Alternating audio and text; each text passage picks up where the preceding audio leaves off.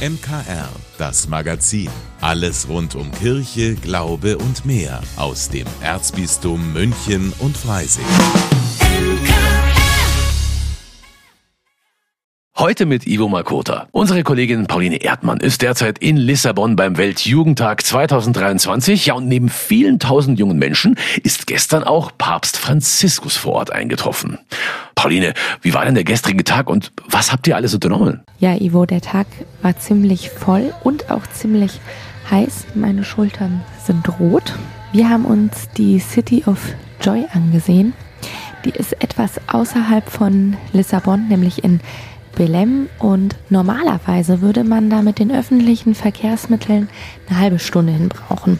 Zu Fuß etwa zwei Stunden. Tja, wir haben versucht, mit den öffentlichen Verkehrsmitteln dorthin zu kommen und statt einer halben Stunde haben wir auch zwei Stunden gebraucht. Die Stadt hat wohl einen Tag bevor die Pilgerinnen und Pilger kamen, die gesamten Pläne geändert. Und der Papst war auch in diesem Stadtviertel, weshalb sowieso noch viele Straßensperrungen waren. Und jeder Busfahrer hat dann zu uns gesagt, dass er uns nicht mitnehmen kann oder nicht in die Richtung fährt so dass wir zwar nicht die ganze Strecke, aber schon einen ziemlich großen Teil der Strecke gelaufen sind. Und in der City of Joy waren extrem viele Pilgerinnen und Pilger. Man kann sich das so vorstellen, da ist eine Riesenwiese, wo kleine Hütchen gebaut sind, wofür hunderte von Menschen gleichzeitig die Möglichkeit der Beichte besteht.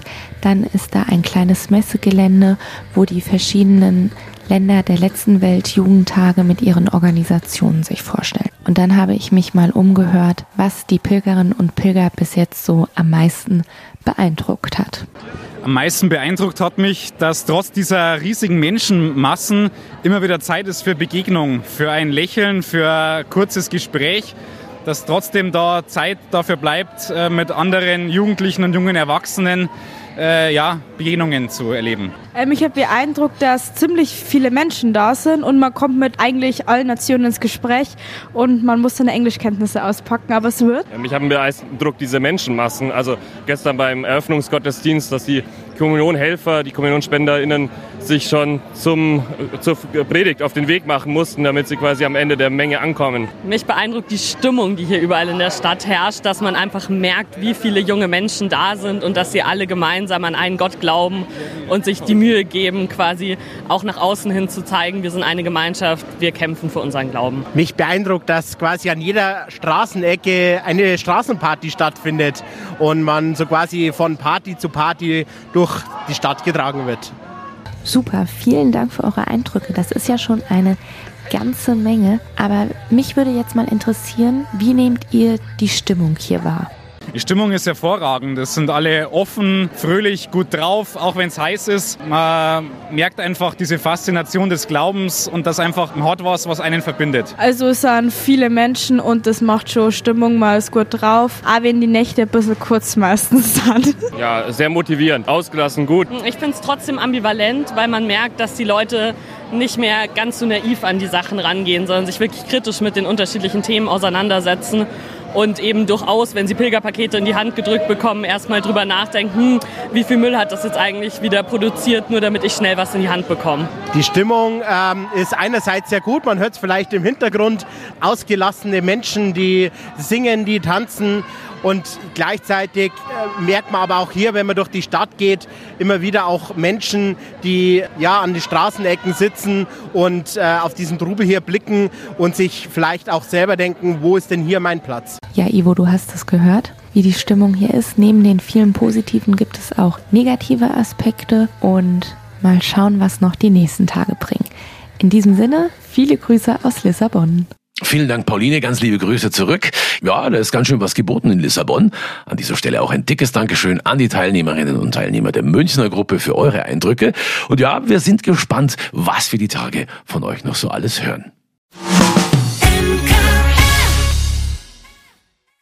Spätestens seit dem Volksbegehren Rettet die Bienen im Jahr 2019 haben die geflügelten Pollensammler unsere erhöhte Aufmerksamkeit. An vielen Orten wurden Blühwiesen angelegt, damit es mehr Nahrung für Bienen gibt. Jetzt haben die Imker in Südbayern ihren Sommerhonig geschleudert und meine Kollegin Gabi Hafner hat deshalb mal einen Imker in der Erzdiözese besucht und ihn gefragt, wie es denn diesen Sommer um die Bienen so steht. Vilsheim, ein kleiner Ort südlich von Landshut. Die Landschaft ist geprägt von vielen Wiesen, durchzogen von Hecken, kleinen Waldstücken und einigen Äckern. Johannes Seelmannsberger ist hier seit 40 Jahren als Naturschützer aktiv und inzwischen auch als Imker. Vor ein paar Tagen hat er angefangen, den neuen Sommerhonig auszuliefern. Ich habe schon gehört, es gibt sehr unterschiedliche Ergebnisse. Aber was Filsheim angeht, muss ich sagen, erstklassig wie seit zehn Jahren nicht mehr. Ganz tolle Qualität, da lacht mein Herz. Dafür braucht es umsichtige Imker und jede Menge Blüten. Denn der beste Imker kann nicht ausgleichen, wenn es zu wenig Nahrung gibt für die Bienen. Bienenvolk braucht im Jahr ungefähr 30 Kilogramm Pollen, damit sie gut leben kann. Und es muss die Landschaft bringen. Das ist schon eine Herausforderung. Deshalb sind so Gebiete, wie es hier in Vilsheim gibt, mit vielen Wiesen extrem wichtig. Johannes Seelmannsberger hat mit der örtlichen Gruppe des Bund Naturschutz daher viele Bäume gepflanzt, die kräftig blühen, Linden zum Beispiel. Und sie haben versucht, die Artenvielfalt zu steigern. Und unser Gebiet produziert auch guten Honig. Und der Honig, der entsteht, ist immer die Qualität der Landschaft. Und allein rund um den Ziegelberg haben wir über 600 verschiedene Arten an Pflanzen und Tieren festgestellt. Wenn man jetzt Bienen und Wildbienen geht, dann ist es eines der wertvollsten Gebiete im ganzen Landkreis Landshut. Also alles auf einem guten Weg mit den Bienen? Da zieht der Imker und Naturschützer eine klare Unterscheidungslinie. Den Honigbienen geht es nicht so schlecht, weil die Imker ja ständig dranbleiben. Und wenn es Verluste gibt, dann kann der Imker das ausgleichen durch Ablegerbildung und Vermehrung, durch Königinnenzucht. Die Wildbiene muss ohne den Menschen leben. Und die Wildbiene lebt im großen Teil als Einzellebewesen. Den Ausgleich bei den Wildbienen ähm, ist schwierig. Gerade sie spielen eine wichtige Rolle in der Natur bei der Bestäubung von Pflanzen.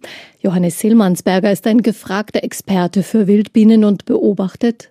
Den Wildbienen geht's überhaupt in ganz Süddeutschland geht's nicht gut, muss man ganz ehrlich sagen.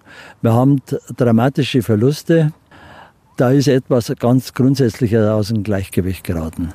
Klar ist, dass mehr Artenvielfalt und möglichst viele natürliche Wiesen den Wildbienen und den Honigbienen helfen. Wer demnächst den guten Sommerhonig genießt, könnte da vielleicht darüber nachdenken, einen blütenreichen Baum zu pflanzen. Wie Johannes Sellmannsberger und der Bund Naturschutz auch auf vier Grundstücken der Erzdiözese mehr Artenvielfalt erreichen wollen, das hören Sie nächste Woche ab Dienstag in einer neuen Folge unseres Podcasts Einfach Leben und ansonsten überall, wo es Podcasts gibt, einfach mal unter Einfach Leben MKR suchen. In 38 Ländern der Welt gibt es bereits die Wohnform der Arche. Das sind Häuser für Menschen mit geistiger Behinderung, die dort gemeinsam mit Betreuenden wie in einer Familie leben. Im Landkreis Rosenheim ist der Verein Arche Neubeuern Intal e.V. jetzt auf einer Suche nach einem Haus. Hier soll genauso eine Wohngemeinschaft entstehen, erzählt Vereinsmitglied Angelika Moosreiner. Wichtig wäre uns zum Beispiel, dass das in einem Gebiet ist, das gut eingebunden ist dass man öffentlich zum Beispiel Nahverkehr hat in der Nähe, Einkaufsmöglichkeiten, Ärzte. Also das wäre zum Beispiel so die Basis, dass eben die Menschen, die dort dann wohnen, relativ selbstständig einfach in ihrem Umfeld sich bewegen können. Gut vorstellen könnte sich der Verein ein Dreifamilienhaus zur Miete. Später wäre dann ein Hauskauf, Erbpacht oder ein Baugrundstück möglich. Zehn bis zwölf Menschen mit geistiger Behinderung sollen in dem Haus wohnen, zusammen mit ihren Betreuern. Vorbild kann die Arche in Landsberg am Lech sein, erklärt Angelika Moosreiner. Also es ist wirklich ein Wohnen ähnlich wie in einer Familie, 24-7. Und ähm, die Unterstützung im, im, Alltag soll eigentlich bestmöglich sein, dass unsere Leute dort selbstbestimmt leben können. Und es ist wirklich so ein, eine Begegnung von Herz zu Herz, sage ich mal. Also das ist schon mir immer wieder aufgefallen, wenn ich jetzt auch die Arche besucht habe in Landsberg und dieses entspannte Miteinander umgehen in einer kleinen Wohngruppe von maximal zehn bis zwölf Bewohnern. Grundlage für die Wohngemeinschaft der Arche sind Begriffe wie Gemeinschaft und Wertschätzung. Die Bewohner sollen sich weiterentwickeln können und auch der Glaube spielt eine Rolle. Sogar eine große, sagt Heidi Helm. Sie ist Gründungsmitglied des Archevereins, hat elf Kinder, das jüngste hat das Down-Syndrom. Es heißt Glaube, Liebe, Hoffnung. Auf dem Glauben basiert erstens, dass man sich miteinander austauscht. Ich kenne aus allen Archen, dass sie wie es im Kindergarten ist. Einen Kreis bilden und miteinander beten, aber auch sprechen, was war gut heute, was wollen wir morgen machen und so glücklich, wie man es möchte, soweit es möglich ist, leben können. Dieses Miteinander wie in einer großen Familie basiert darauf, dass Betreuer unterstützend wirken. Wenn also ein Haus gefunden ist, braucht die neue Arche auch Mitarbeiter.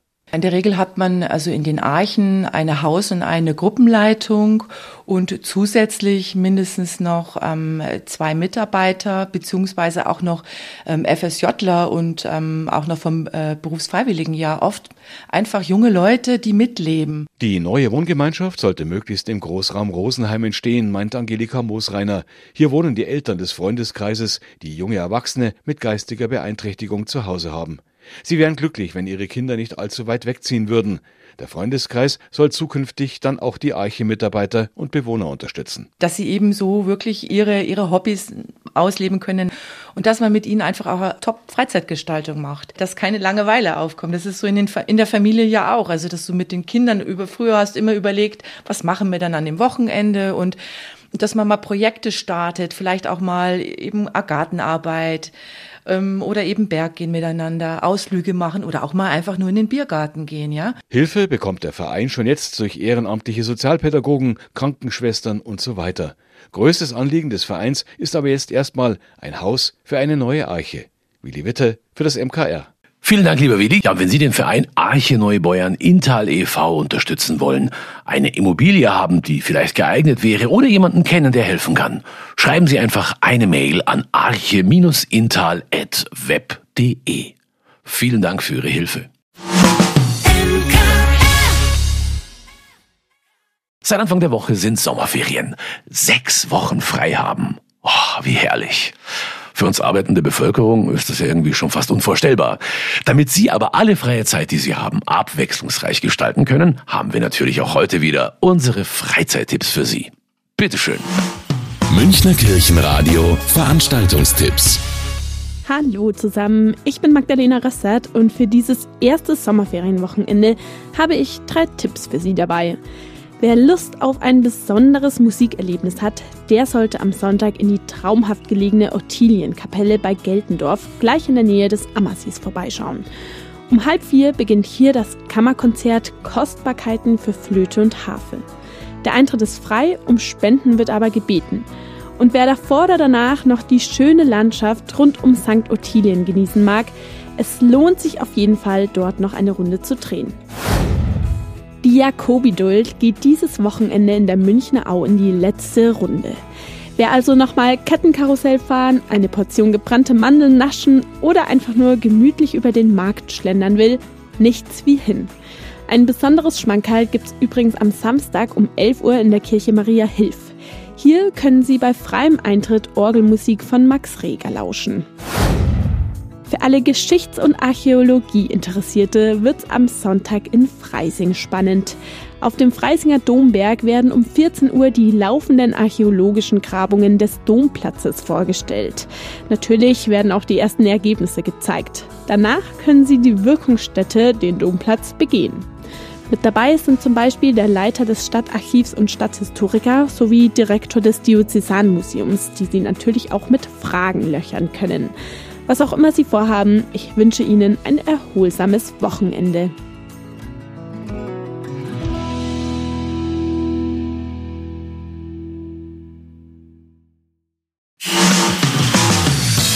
Vielen Dank, dass Sie sich unseren Podcast MKR, das Magazin des Münchner Kirchenradios, angehört haben. Wir freuen uns, wenn Sie unseren Podcast abonnieren und in der Podcast-App Ihrer Wahl bewerten. Am liebsten natürlich mit fünf Sternen. Wir haben auch noch viele andere schöne Podcasts. Diese finden Sie unter münchnerkirchenradio.de und überall, wo es Podcasts gibt. MKR. Wir machen Ihren Podcast. MKR. Mehr Tiefgang für den Süden.